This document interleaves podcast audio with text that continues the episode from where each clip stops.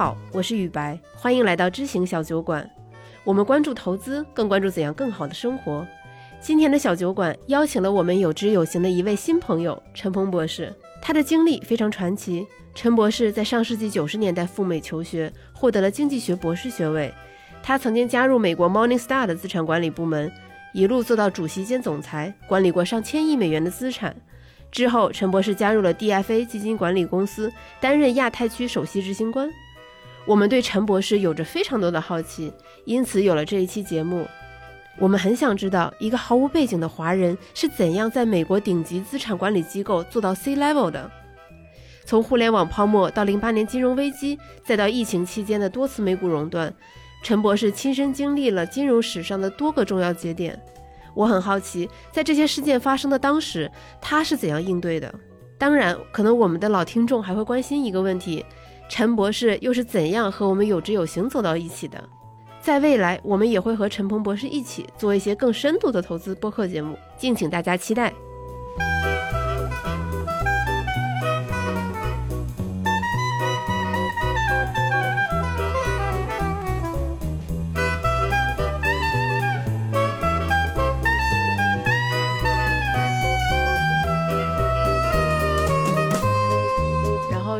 很高兴邀请到了陈鹏博士做客我们的知行小酒馆。为了欢迎陈鹏博士，我们一直在幕后的制片人小杨也特地自告奋勇过来当我们这一次的主持人。好，欢迎你们，欢迎陈博士，欢迎陈博士，太感谢了。然后小杨这次不是自告奋勇说想要来跟您录一期播客嘛？我就问他说：“你对陈鹏博士有哪些好奇？”然后他说。他大脑中闪现的第一个片段是我们下个月有志有行就要搬新家了嘛，然后我们之前在公司群里大家就是争执，要不要在我们的墙上搞一个粉色的一个装饰画，然后当时群里整个公司群打得不可开交，同意用粉色和不同意粉色的就是各一半一半，然后这个时候陈鹏博士站出来说他。您您是分享了一个以前您的一个经历，个人的一个经历，对，说就是有一次你穿了一件粉色的衬衫上班，对，然后你的同事说粉色并没有伤害你的 manhood，对，只是一个女同事，嗯，她说彭，you're very comfortable with your manhood，嗯，就是那意思，就是说，哎，你这个并并没有去很在意去这个是一个女性的颜色还是怎么样的，对对对，呃，我退一步讲哈，就是说。其实你在穿着或者各个方面，就是说，实际上是深深一点层次是展示你。从我的角度来讲，就是说，哎，你是什么样的一个人，嗯，然后要怎么样跟人家接触。那对我来讲，那这个颜色如果要是对我不太熟悉的一个群体，能够对他们觉得，哎，有一个 connection 连接上了，哎，我觉得这个就挺好的，因为可能我以前跟这个女同事可能不会。有太多的这个各方面的交流，这一下我就感觉关系拉近了很多。结果是为了女同事穿的？不 不不不不，不是不是那个意思。你懂我的意思，就是说我就就就是呃呃就是对，能够然后能够拉近跟人的距离，我觉得这个就很很很好。对，就是就给我印象很深，因为即便说我们公司有很多很年轻。平时心态也很开放的一些同事，大家还是会习惯性的觉得说粉色跟一个偏投资偏金融的机构是不搭的。嗯，呃，这个也要跟我的这个背景挺很有意思，就是我很幸运呢，在美国从业的两个公司，它对整体的员工的体验和客户的体验都非常重视。那一家就是晨星，另外一家就是德明信这个基金公司。所以呢，他会比其他的公司更花精力在办公室的设计、颜色以及灯光以及公司里摆放的一些东西的一些想法，而且他会找就是很专业的人，而不是只靠学金融的或者是搞投资的这些老板来决定。所以我在那里的经验呢，就告诉我说的，就是不能用呃一个简单的从我们是学理工的也好，学投资的也好来去。考虑一些问题，要引进一些专业的人士去看这些东西，所以，所以我觉得当时这个粉色的哎挺好的，我觉得哎挺有新意的。这样呢，就是我觉得会比这个传统的一些蓝色啊或者什么会更好。对，就是我们平时会听到说我们要注重提供优质的客户体验，这种话我们听过很多，但是提升员工体验、注重员工体验，这个我感觉很少听到别人有提过。其实一个很简单的道理，就是你员工的体验如果不好的话，他不可能带着很好的心情、很好的服务去服务的客户。所以说这一点呢，在呃很多呃至少我经历的美国公司里还是非常强调的。呃，他也非常强调呃工作和生活的平衡，尽量帮把员员工的这一些照顾好，比如说这个员工的医疗保险、员工的等等等等吧。嗯，这些就是从他的体验上着手。再给大家举一个例子，就是我上一个公司，这是美国一个比较大的一个基金公司。他当时的总部呢是在洛杉矶，嗯，那洛杉矶呢就是是我们因为是八几年创办的公司，八一年创办的公司，所以说这个老员工跟着公司成长。那个时候八几年、九几年，洛杉矶的房价还没有那么高，所以说呢，就老员工住的就比较舒服，嗯啊，那后来呢，就是这个洛杉矶的房价就有点像咱们这个北上广深一样，连年创新高。那这个新员工呢进来就很难。买得起好房子，然后上班又离得不是特别远，要不然你就得可能要开一个半小时的车单程，啊，那这个体验就很不好。那在二零零八年的时候，公司就做了一个决定，越来越多的员工体验不好，那我们要想办法怎么去解决这个问题。那公司呢，那个时候就选了第二个总部的地址，这就选在了德州的奥斯汀。哦，那奥斯汀那个时候呢，还是一个新兴城市。房子也很便宜，那三十几四十万美金就能买一个大房子，然后可能开车十分钟、十五分钟就能到办公室了。那给大家的条件就是你只要搬，这个工资、奖金什么都不减。虽然说奥斯汀的生活费低，一般来讲这个薪酬会稍微低一点，嗯，但都没有减。呃，到去年我离开的时候，洛杉矶还大概只有一百多个，在奥斯汀大概现在有七百多人。所以，我我举这个例子呢，讲的话比较长，就是说，当时我也问了我们公司的创始人和这个董事长的大卫布斯，我就说，然后他就说他的考虑就是说，我们公司里大部分或至少是平均的一个员工，不是高管，能够有一个比较好的生活，就是买得起房，这个上下班不是太太麻烦，然后呢，小孩子上学，这个医疗都没问题。他是从这个角度考虑，他在选址的时候，那在奥斯汀，我们公司就等于是在投资界，在奥斯汀是最好的公司，嗯，那吸引的人才各方面也都很不错，大家也都就生活很满意。对这个，在中国公司，呃，我个人的观察是考虑的少一些，但是我觉得就很快就会考虑到这个事情，因为这个是内在的一个。规律吧，这个员工体验不好，他客户体验不会好到哪里去。呃，因为因为最近我们编辑部在钻研，就是各个名人的他的那个日程表，然后我发现大家都很强调说，比如说早上的习惯，嗯，比如说你起来之后，比如说有些人就会先，比如先跑步一个小时，嗯有些人比如说先写作一个小时，嗯都会很注重这种 morning routine。您您有这类似的吗？嗯，我除了就是可能比 比年轻人稍微起早一点的之外，我可能最重要的一个 routine 就是我在路上，因为路上的时间比较零碎，嗯，然后也不可能去读书啊，静下心来，就是我会大概会想一下今天要做什么，把今天的这个时间表捋一下，然后要跟哪些人打电话或者开会，一些重点的一些会自己再构思一下。这样的话就会更快进入状态吧。对，就因为我们去翻阅了一些相关的书籍嘛，然后当时我们在想说，会不会有哪个成功人士，他可能是起得很晚，但是他效率很高。后来发现并没有，呃，那个书里面显示百分之九十五他的访谈对象都是早上大概八点之前或者七点多之前就起来的。这个我只能谈自己的经验，我也不是什么名人，但是。呃，我想可能每个人都有一点自己的习惯。我是自己看到过，我有一个以前的同事，嗯，他呢就是特别愿意熬夜，嗯，然后熬夜的时候效率也很高。但是他呢，可能来来上班的时候，可能就十一点、十二点了，来吃午饭了。像我一般就是愿意早晨，呃，起得早一点，嗯因为你就是不管是在路上还是在办公室里，你都会有一段时间是没有人打扰你的。对。对，那还有一段时间，我也是有有习惯，就是稍微下班晚一点，特别是在国外的时候，大家基本上都是五点到六点之间就离开办公室了。嗯我会在办公室里把今天该处理的东西花半个小时就处理掉，然后再离开你。你这样会不会给别人一种中国人真的很卷的感觉？嗯呃，你说你你你来的比别人早，走的比别人晚。也不会吧？这个每个人的习惯不一样，对，因为我自己的稍微有点拖延症，啊所以对对对对不会吧？不会吧？是的，是的，是的。所以说，你如果要是不逼着自己去，就是把这些事情做了以后，你就会越拖越多。对我来讲，对，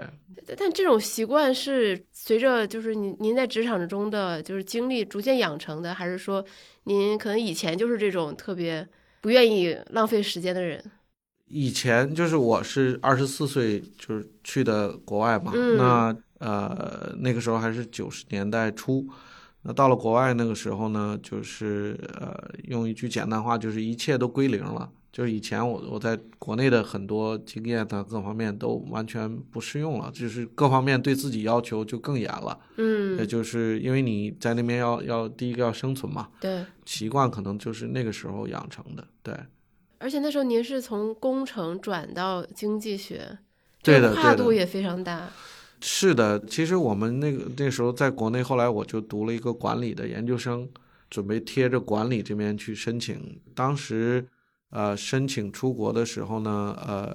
学管理类呢，就是因为都是商学院嘛，嗯，那给奖学金很少。哦，是，那学经济呢，就是比较容易拿到奖学金，所以就往经济里面走了。嗯，哎，那你像您最后毕业也是经历了另外一个转专业，其实从经济到金融，是的，是的，是的。当时呃，其实是没有什么太多的选择的，因为呃，像我我是这个博士毕业，嗯，就是你因为毕竟您是你是一个外国人嘛，各方面还是这个，我不是说这个是歧视啊，就是文化上一些差异等等，就是说。呃，当时呃，我记得我是寄出了三百多份简历哦，啊，然后最后可能有面试的机会不到五个，最后呢就只找到这一份工作。那这份工作呢，可是在一家这个小的金融咨询公司里，当时他有一个软件部，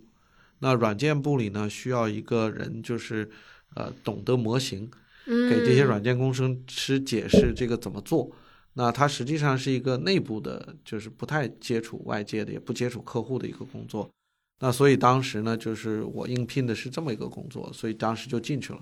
那进去了以后呢，公司呢有一些变动，然后有一些机会，然后让我逐渐走向了前台就是从。后台到前台，啊，走走向前台，开始给一些大的呃机构做一些投资上的咨询，做一些培训，到后来呢，就一点点就是就是往前走了。对，但就是这个过程，我觉得对于现在很多年轻人人来说都挺难的，因为你从一个后台的支撑部门走到前台，然后面向客户，其实这个东西呢，其实有一定的偶然性，但我回过头来看呢，是我自己的一些经验教训吧，我也跟大家分享一下，就是呃，也有一些自身的努力啊，还有一些规律。如果想做得好，即使你在一个后台的一个角色，你也一定要知道同事、老板、客户你想要做什么，想要达到哪些目的，你知道这些才能够把这个工作做好。嗯那如果你没有办法知道的话，那你就永远就会是一个就是一个后台的人。这个我我再引申的讲一句吧，这个其实是我这个总结起来，其实这个是非常非常关键的一个，就是说在中国的呃教育体制里面，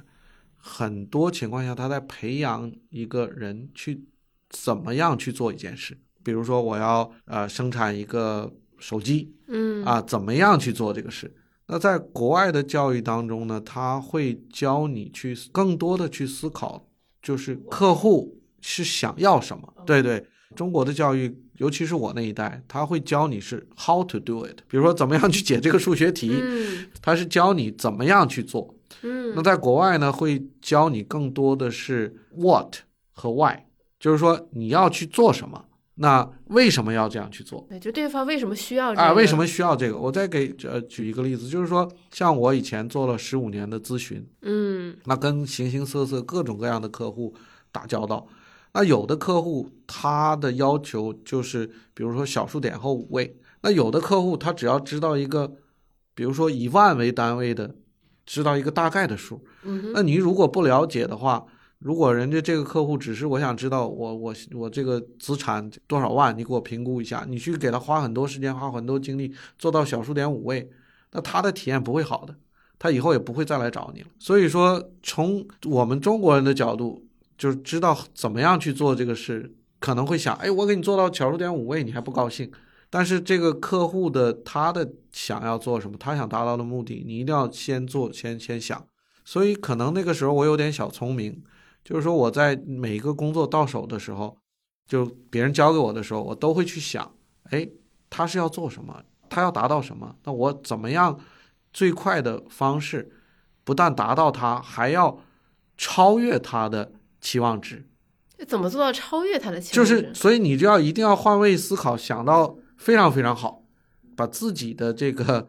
自我降到零。然后换成对方去想，哎，他要做什么？他为什么要这样做？那他交代我是要做成这样这样这样，我能不能把它做得更好？把他接下来两步也想到，我把它都做好，直接展现给他。那你想客户的体验多好？是，对不对？那如果客户的体验好了，久而久之他就离不开你了，那你就自然就会发光，自然就会有机会就给你敞开了。那是不是就比如举例，比如说客户要的是小数点后五位，那可能您会想一想，说他为什么一定要小数点后五位？那他是不是一个对细节，比如追求特别严谨的人？那可能需要你在其他的这些 detail 上再做得更好。对的，对的，对的，对的，这个跟他呃面对的客观的问题有关系，呃，和这个主观的人他的风格也有关系。嗯哼，对，这甚至有很多小细节，比如说。跟客户接触，你不可避免。就举个例子，就他想要去吃东西，对不对？那我们会吃个晚饭，沟通一下。那你就要了解，哎，他喜欢吃什么，不喜欢吃什么，对不对？就是很平常一个例子嘛。然后，如果他喜欢吃牛排，那他喜欢吃什么样的牛排？你要把这个细节都考虑的非常清楚的时候，哇，那他就会非常愿意跟你再讲，跟你合作，跟你再去做很多很多事情。所以我的所有的这些机会，绝大部分都是这样得来的，而不是靠喝酒拉关系，是真正的换位思考，帮他达到他要想要做的事情，然后甚至超过他的他的期望值。呃，再给大家举个例子，就是我前面一个工作呢，接触到很多学术界的大牛。也包括我感受到了，我看看过你们发的 paper 的标题的那种嘛，然后以及合著的作者获得啊，对对，所以这个故事呢，就是一个诺贝尔奖获得者。那这个老先生呢，啊，七十多岁了，精力很好，啊，经常呢也来亚洲。那个时候我负责亚洲的业务嘛，来跟我们的客户交流。那呃，这个学术上当然他非常厉害，这也没人能能超过他。但是呢，就是说我了解到，就是他对。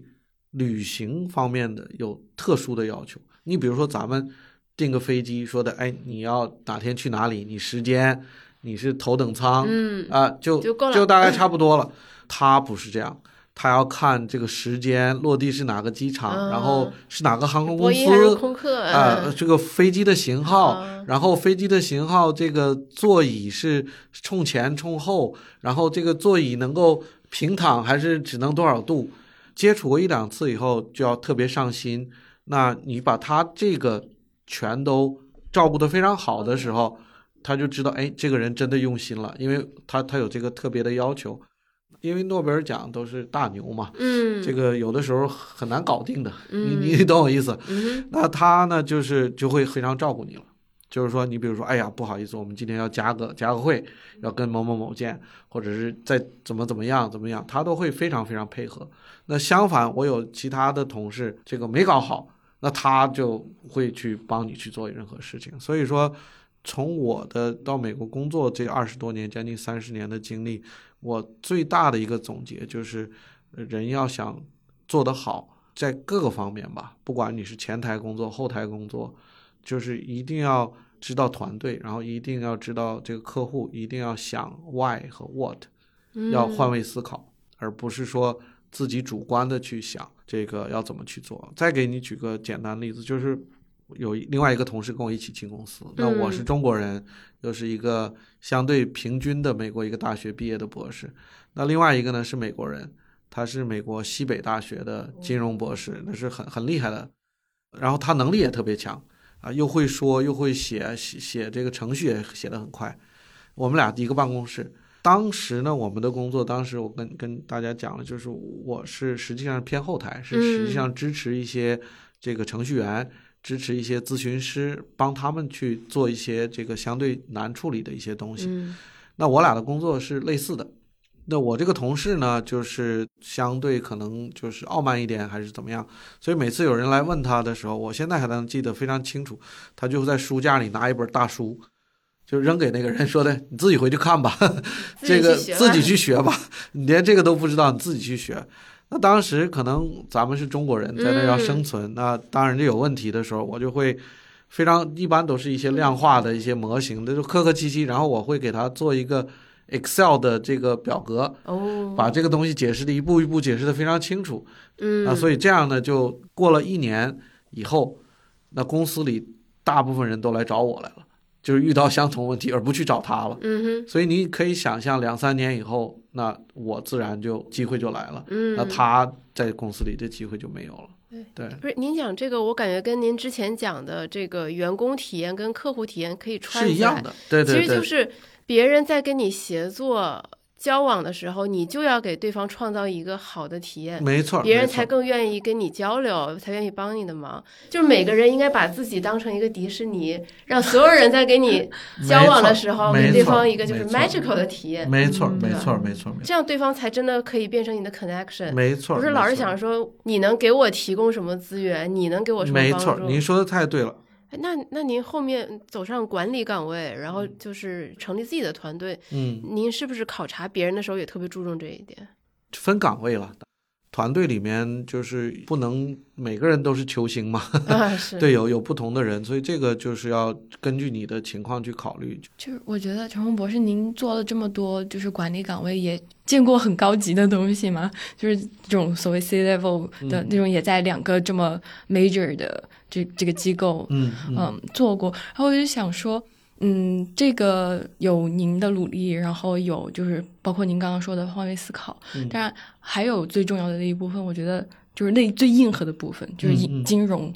你对金融的理解什么的。从我对您的呃，就是比较粗浅的了解里面，我觉得其实金融是一件特别学术的事情，包括就是像您待的那两间机构，也都是非常非常注重学术的。是的，是的，其实。金融实际上是一个呃，英文讲叫 applied science，就是应用的一个科学。对，它不像是数学啊、物理啊这些比较基础的一些科学，但它实际上是呃有很多科学的规律可循的。那这个呢，也是我非常幸运，就是啊，第一个呢，就是出国读了个博士，有接触一些。后来呢，工作的几个呃机构都偏学术界。那这样的话呢，就等于我在呃学校的培训以及在工作当中一些成长啊，都是沿着这条路走的。那也获益很深，因为你做任何一件事情，就是咱们中国话讲，要要有理论基础。你这个没有理论基础的话，确实是很容易就走偏的。嗯，那也走不远。所以说呢，就是金融其实有它赚钱的一面啊，这个不否认。但是也有它非常严谨、非常这个科学的一面。嗯，然后我就想说，您都已经通过就是对金融的理解呀，然后以及在业界的实践，然后有这么一个自我实现了。就现在您想，就是用您学到这些金融的知识，然后以及业界的经验，您有什么更多想要实现的事情？就这个阶段的话，我懂了，就是你的梦想是什么？就是汪峰，就是我，我是觉，对我就觉得您。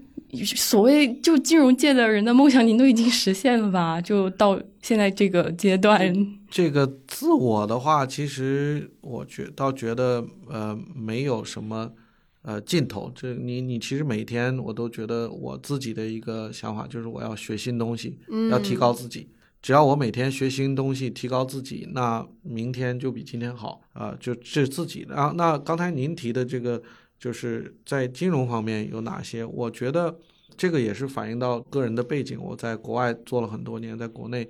呃，就是感觉到国内呢，因为尤其金融这个跟钱打交道，而且现在的这个商业模式也不错，可以看到很多的关注力都在短期，嗯，而且都在这个怎么样赚快钱的这个上面。那我个人的一个特别想做的一件事，就是把一些金融的科学的东西，这个底层的这些东西引进进来，然后呢，提高中国的投资人或者亚洲投资人的体验。因为我在国外体验到了，其实是可以有这么一个体系做得很好，呃，机构也是赢的，这个投资人也是赢的，然后监管也是赢的。那呃，我觉得在中国也是可行的。所以说呢，这也是为什么我呢经常来有知有行。我们三个现在坐在这里啊，对，想去贡献一份力，因为国外的在某些方面确实走的比较前，但是怎么落地？还是要靠像有知有行这样的机构往前大力推动，所以我觉得这个是呃很有意义的一件事，因为我看到了一个模型呢，就是监管也赢，机构也赢，然后个人投资人也赢，就是说三赢的这么一个局面的话，在中国目前来看，还是很多都是机构在赚。个人的钱在割个人的韭菜，对，那我觉得完全是可以把它做一个更良性的、更有持续性的这么一个模式的一个进展，所以我也很愿意来这里跟大家交流，来一起推动这件事。呃，因为很多媒体喜欢把比如说中国市场的某一阶段的表现跟美国市场的历史上的一些阶段对标，嗯，那在您看来说，中国我们现在是在走美国过去的就是这个路吗？呃，这个路径有可借鉴性和可重复性吗？对，大的方面上是呃，确实是在走一些呃，就是从从大，当然每一步不一样哈，嗯，但从大的确实是在在走，但是中国走的非常快啊，就是说美国可能走了，比如说一一百年的路，那中国可能用用二十年、三十年可能就走完了，甚至有的地方可能还不用，嗯，对。啊，这个是一个很大的不一样。第二个呢，就是美国的监管跟中国的监管这个环境也不太一样，然后当然也有一些文化的不一样，但是大的方向和路径还是有很多可以借鉴的。对，嗯，因为我会觉得说，之前我们就是太爱对标美国市场了，然后又又觉得它那个叙事很漂亮，是的，是的，对吧？就是股票是长期来看收益率最高的资产，然后平均的年化就是。整体来看是去掉通胀的时候是六百分之六以上，对。然后当时陈博博士给我们提醒说，其实这个数据并不是很完整的，就是一九二六年之前的数据不完整，对的。以及其实我们忽略了看这个世界上其他市场的表现，对的。比如说英国，比如说阿根廷。是的，是的，是的。所以这个就是我就在概括那一点，就是中国呢有很多呢都是没有静下心来去真正去做这个研究。去把这个事情吃透到底是怎么回事，而很多简简单单的去拿到一个等等等等，然后没有分析背后的一些原因，他为什么这么说，或者为什么这么写。那相对在国外呢，就是这个环境会稍微好一点，会让你能够有机会静下心来去做去做这件事情。对我希望就是国内呢呢也能够慢慢的把这个时间的期限拉长一点，把一些事情真正做到位。对。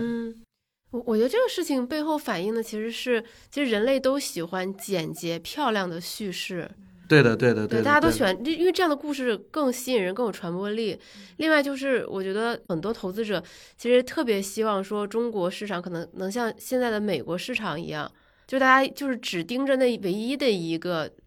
市场来进行对标，而忽视了这个世界其他国家、其他市场是的，他们的兴起、他们的灭亡、他们经历了什么？是的，是的。当时您还举了什么？比如说像内战啊，还有是战争啊，对对，德国啊，对对对对。但是但是，其实你看，我们平时常见的财经媒体也好，自媒体也好，很少有涉猎到这些国家的市场。是的，是的，就是说，当你把时间缩短了，叫短期要出效益的时候。要出东西的时候，嗯，你不可避免的就会做的没有那么全，没那么严严谨了。嗯，那这个刚才咱们也讲到了，金融投资也好，其实是有有科学在里面的。对，这个做科学呢，要要非常严谨。嗯，那给大家举一个例子，就是在我们这个嗯公司里面呢，有几个这个很有名的教授，也包括得诺贝尔奖的。那我也很幸运，有的时候跟他们会一起写写一些东西啊，啊，当然是偏简单一些东西，就是他们那个严谨治学的态度啊，就是说他们已经是哈佛、耶鲁、什么斯坦福的教授，而且也是诺贝尔奖，他们对每个字文章上的每个字的要求，嗯，标点符号的要求，哎，对标点符号的要求，这这个一篇文章要推敲可能上百次，这个不是说发表文章的要求，是他自己的要求。所以这个态度，我觉得真的是呃，我学到了。呃，我我再把时间往回倒一点儿，就是还是回到，呃，回到陈博士您的那个职业生涯，过去二十几年，就是整个美国资本市场的发展，其实您都是见证了嘛。呃，是的，参参与吧，参与还是一个小兵参与了啊哎。呦，太客气了。然后我我一直很好奇的是，就是那几个重大的时间节历史节点，您当时都是在做什么，以及是的，是的，对您有什么样的冲击？就比如说两千年互联网泡沫破灭，您那时候是在第一份第一家公司，第一家公司，在工作也就两年多吧。呃，对我九七年开始工作，然后其实九八年、九九年就开始泡沫，然后到对两千年泡沫，第一次互联网的这个泡沫，呃，其实从金融的科学方面讲，实际上是科学战胜了不科学。嗯那当时所谓的新经济啊，等等啊，这个实际是当时是估值太高的。对，那当时呢，就是科学这一端的判断是对的。嗯，但是呢，呃，花了很长时间才在市场上验证出来。就是说，你看当时互联网开始兴起，大概是最最一开始是九十年代初，对，一开始有这个有 email，嗯，然后有这个 browser，就是这个浏览器，对，然后一点一点一点到九九年、二零零零年达到高峰，所以很长时间。所以坚持科学的这些人呢，其实蛮痛苦的。啊是，当时这个就开玩笑嘛，说的这个你还不如这个嗯啊，就买个雅虎就好了嘛，嗯，大家都都可以买雅虎，不用去分析这些事情。后来的这个泡沫破裂以后呢，实际上是遵循科学的这这套途径去投资的人呢，实际上是没有受到损害。那我当时刚才讲了很幸运，就是我入职的时候就进入了一个这个比较讲很科讲科学的的这么一个公司，对所以呢，呃，这个呢有两个好处，一个呢就是这个泡沫裂了的时候，我们的业务接不过来，啊，还有一个呢，对我个人是一个很有利的一个助力。就当时刚进公司的时候呢，但互联网真的是一夜暴富啊，那个时候，所以大家年轻人的心都很浮浮躁。刚进去的时候，我记得我们那那一批可能有十几个人进了公司呢。九七年、九八年就开始这个互联网，大家暴涨，嗯然后都要去拿期权 上市，嗯，结果就留不住人。到了两年以后，到一九九九年的时候，只有我一个人留在公司。啊，就你一个人，对，其他人都去旧金山去加入这个加入那个了。当你时怎么不去？我也想走，对，你想走？对我也也想走。一看人家去旧金山，那这个风光啊。但是当时呢，咱们是外国人，这很实际的一个原因。当时是他拿绿卡，哦，没拿到绿卡就 就没敢走走，嗯，那就因祸得福，然后反而是互联网泡沫以后呢，嗯。公司起来了，然后呢，我个人呢也跟着公司也也走，也就越走越好了。其实反过头来讲呢，这个经历呢，虽然也有些偶然性，但是我总结的一些经验就是说，一个要放长远看，然后要有、嗯要有要有理论基础支持你做的一些事情，公司也好，个人也好。另外一个呢，就是个人呢一定要找到一个适合自己的一个地方。那反过头来讲，就是这个土壤适不适合适合你生长？因为大家都年轻嘛，而且是这个小土壤适不适合，不是这个整个大环境。因为现在有很多人问我说：“哎呀，美国还能不能去啊？怎么怎么地？”我说：“其实那是大环境，你要看你去的那个地方，大家是不是保护你，让你这个成长。”嗯当时我去那个公司的环境就特别适合我，因为它是一个学术界气氛很浓的。那这个东西，客观的因素，嗯那这个东西中国人努力就好了，对，把我们就是一些文化上的一些不足，可能给弱化了。那相反，你如果要是进入一个其他的公司，那可能我的弱点就暴露出来了。其实，在做任何事情，我们想做的时候，都是要发挥自己的长处嘛。所以说我就是阴差阳错走到了一个这个对我特别好的这么一个环境当中，能够让我发挥长处。然后我再加一点，就是对很多年轻朋友来讲，就是最关键，我觉得是小环境。什么样的小环境对你最好呢？就是你能够让你发挥长处，让你成长，然后你犯错的时候呢，能够呢帮你拉你一把，不会淹死。那这样的话，你有这个环境的话，你就可以去尝试一些新的东西，往前去突破。那慢慢你就能力就好了。那所以这样的老板，这样的环境是最好的环境，对我来讲。所以其实互联网泡沫破裂带给你的。其实没有那么大的冲击啊，第一次反而是相对平静，哎，反而是加速了。对，然后你就就就更相信自己在做的事情。是的，是的，是的，因为你有了几次成功的体验以后，对，你的信心就来了。对，因为因因为我看好像两千年您是被升为了那个 vice president。是的，是的，是的，是的。是是跟你你同同一期的都走光了，只剩你一个有关系吗？哎，有一定的原因，这个确实是事实，有一定的原因，对。对，那第二次就是零八年的时候，那个应该对您冲击会比较大吧啊。对，那个时候冲击比较大。那个时候，因为我是零六年的时候就当了一个晨星下面四个事业部的一个事业部的总裁了。嗯哼，那下面有三四百人，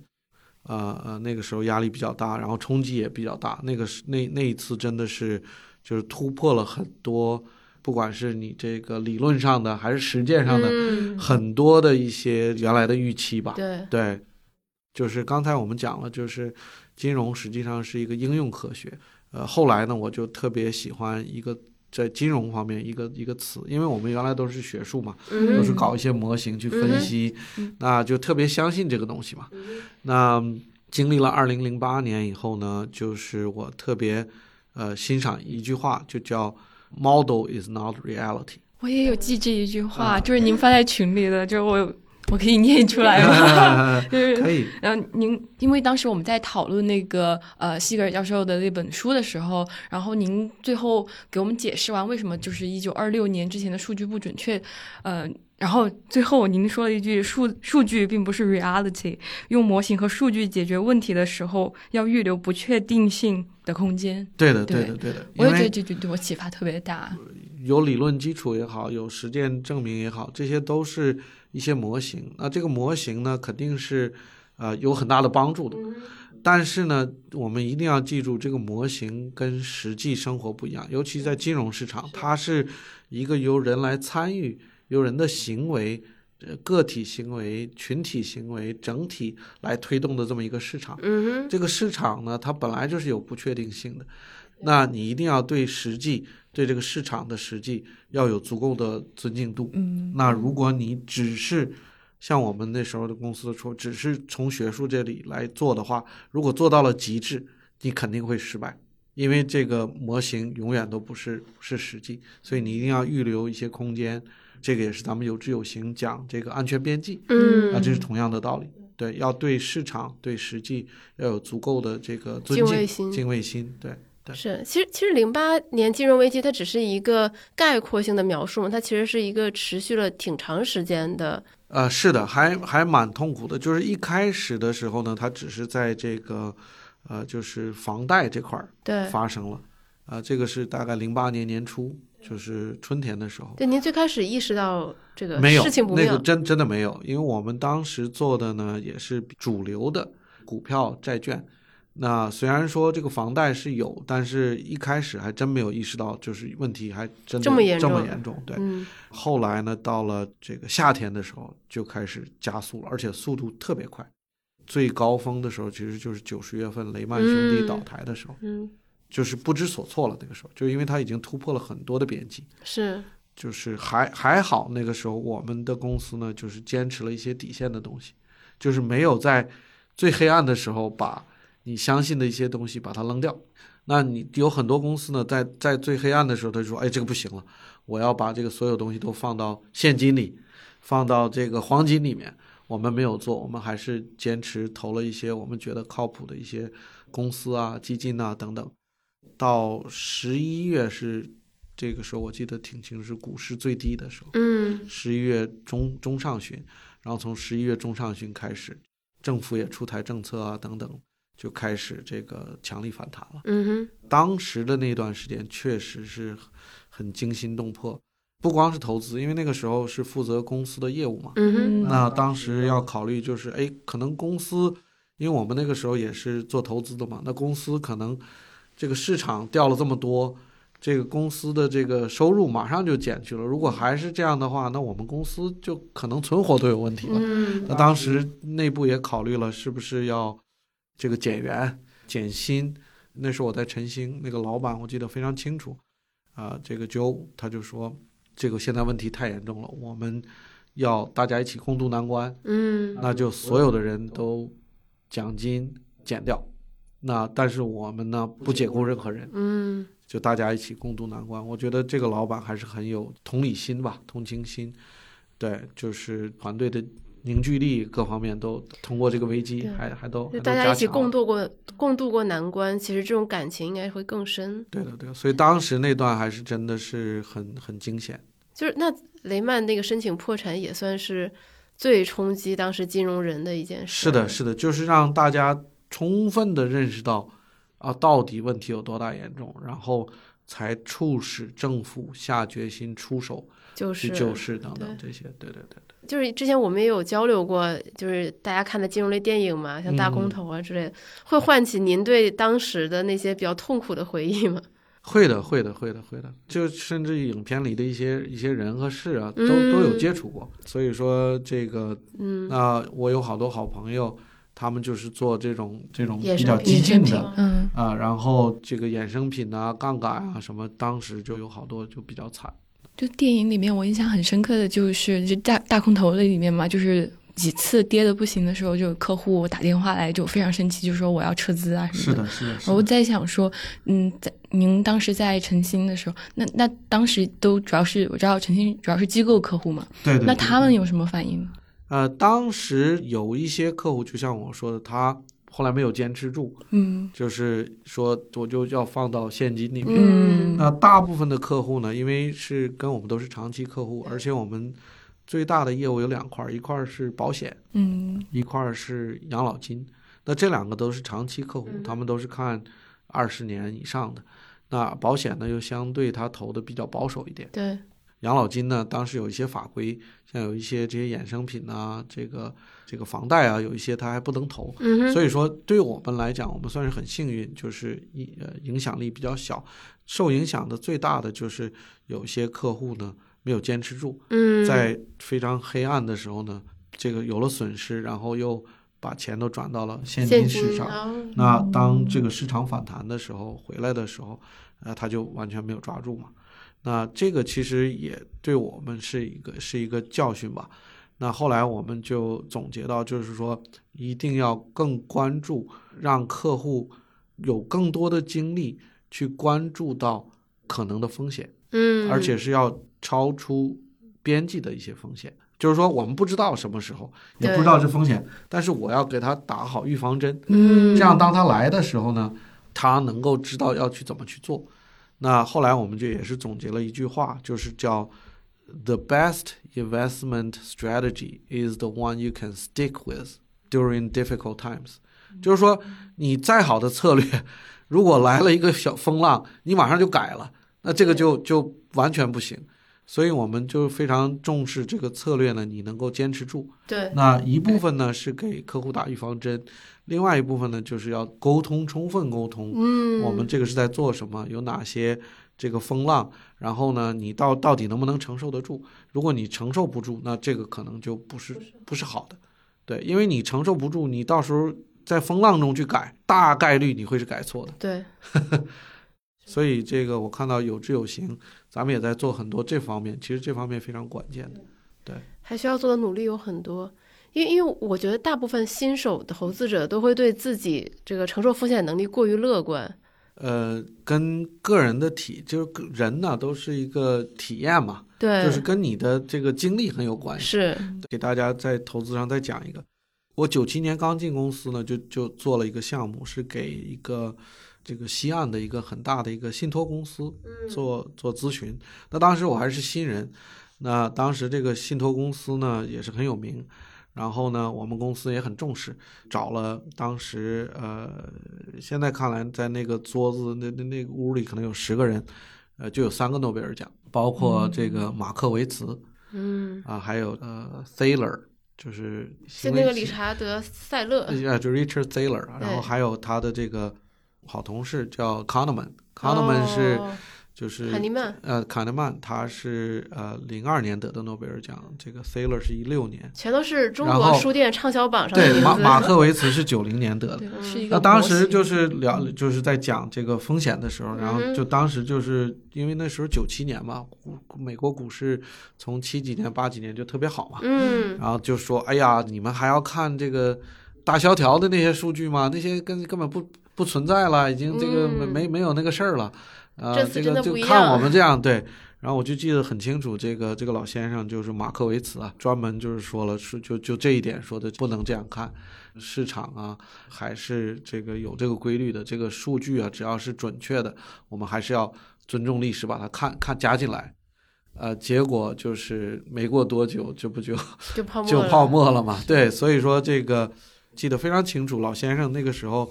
九七年嘛，大家都开始用电脑了，用 email 了，嗯他还是这种很 old fashion，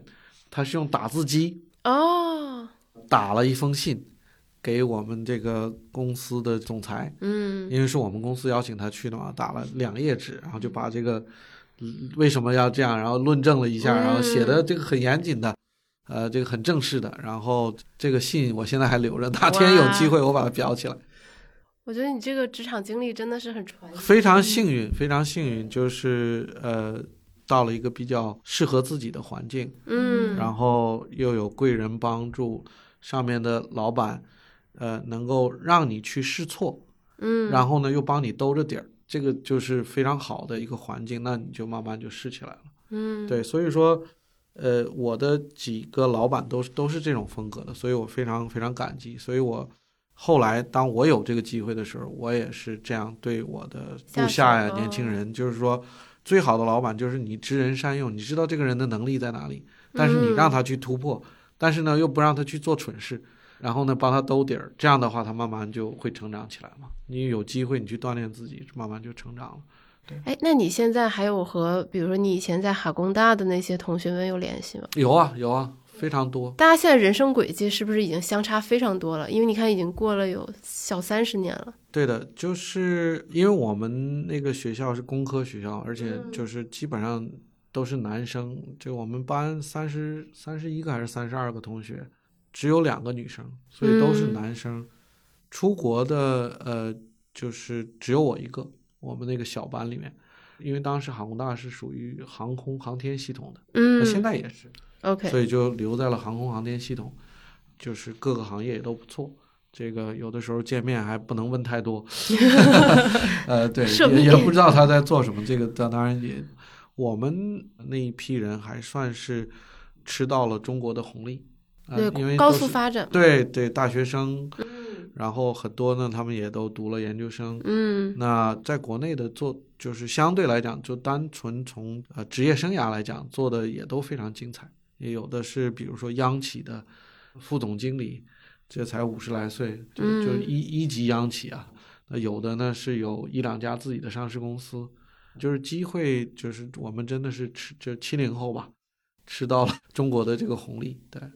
你有没有想过说，其实如果当年您要是没出国，其实现在也能过得非常精彩的。这个 真的很难讲。就是我觉得对我来讲，当时在国内呢，就是有点懒。呃，第一个就是自己也是城市长大的孩子，然后呃家里算是中产吧，呃又读了一个相对还不错的蛮好的大学啊，对，嗯然后毕业当时也没有想去哪里，就就当时就想留在家乡，感觉就没有那么大的动力吧，你懂我意思吗？呃，我觉得对我变化最大的就是出国，出国以后让我真的眼界打开。另外一个呢，就是不努力真的不行，因为是不努力真的会死。从零就真的会死。我觉得那个对我改变很大，所以很难讲我当时留在国内会怎么样，这个真的不知道。这个在国外真的是把我的这个斗志啊，这个全点燃了这这个激励起来了。因为你你你不努力就会死，对，嗯确确实是这样，对。像您刚刚说，只是想留在哈尔滨嘛，但后来怎么又出国了？是我知道那个时候是特别红嘛，就是比如说出国比较有志向的人，是的，是的。当时其实我还真没有特别想出国，这个也有很多偶偶然因素吧。就是我呢自己的英文比较好，那我的那个同班同学有一个同学呢，他呢就特别想出国，然后他还在考托呀、考鸡呀，这是，然后他就拉着我，呃，他就拉着我，然后我们就一起弄。然后呢，呃，这里我还要感谢一下我父亲，就是说虽然他是一个警察，就是就是说其实非常鼓励我，然后支持我去尽他的所能为我创造各种各样的条件去出国。呃，真的要没有他，没有他推我，我可能就不会去出去了，因为那个时候九十年代初，中国和美国的差距还是很大的，就是不光是这个经济上啊、文化上、生活上，可就是说，呃，美国当时确确实领先非常非常多。是。那这个有一个机会能出去，确确实是提高很多。嗯，所以像两年前您回来，就会发现说两边其实现在。都发展挺快的，中国发展是对中国太呃，美国可能一百年、几百年走过的路，中国几几十年甚至几年，有的时候就就完全赶上超越了。另外一个呢，就是从商业的角度来讲，中国的这个市场真的是没有办法比的这个体量。嗯，对，有很多事情在很多国家是做不起来的，对，在中国是绝对有机会的，就是这个细分的东西，因为你市场越大。你可以再细分，呃，细分很小的，你也有足够的客户来支撑。对，在有些国家就没有办法了。然后，个人投资者投资，这就这这已经不是个细分的市场了，是每一个人都有的需求。是的，是的，这个呢，就呃，引用一个巴菲特，就是一个长的一个山坡，嗯哼，然后滚雪球嘛。对，其实我觉得中中国财富管理。以及这个资产管理确实是一个非常长的一个山坡，嗯哼，啊，然后找一个细分的地方用心做，慢慢把雪球滚起来。我这边问题差不多啦，小杨，最后可能补充一点吧，因为陈鹏博士在飞书上的签名，其实我每次看到我就会在那里 偷偷的笑，就是嗯，是 working with enjoyable people 吧？是吧，是的，是的，就是经历到不同的团队、不同的合作。那我总结到一条，就是我个人的体验啊，就是到这个年纪，我也追求一下我自己的体验。如果你要是不是跟一些志同道合的，那你很 enjoy 的一些人一起做的话，很累，非常非常累。自我自己觉得我自己醒悟是稍微晚的，就是说志同道合又很 enjoy 的一些人来做的话，取长补短，这个会事半功倍，做得非常好。这两年的经验，真的是验证了，真的是事半功倍。所以昨天晚上我又花了半个小时，把我的这个中长期又又看了一下。我说归纳总结了大概四个事儿，我要我要去做。那其他一些我就都打上问号，就是说可能把它从我的这个关注以及呃需要合作的方面就把它拿拿掉了。对你这是个人的五年规划吗？是的，是的，是的，是的，是的，是的。你像我拉一个单子，大概上面有十五到二十个事情，但是我仔细去去看一看，拉长时间一看，也就这么三四件事情，就最值得你花最值得我花时间，也是我最最希望看到的事情。那其他的我都打问号，就或者我不花时间，或者让别人去做，或者怎么样吧。对，学到了一个方法。对，我觉得就人生和投资的这种又又有一个连接嘛，就是看长期，然后就但又不是说你。坚持所谓长期主义就结束了，你还是有非常多具体的问题要去面对。对的。然后在那些具体的问题里面，就是你得知道你的一个原则是什么，然后你的重点是。谢谢陈博士，谢谢陈博士，非常欢迎你做客我们小酒馆。哪里？谢谢谢谢。好，我们下次再见。我们下次再见，我们先预约一下。对，好，那我们这期节目就到这里啦。好，拜拜，拜拜，拜拜。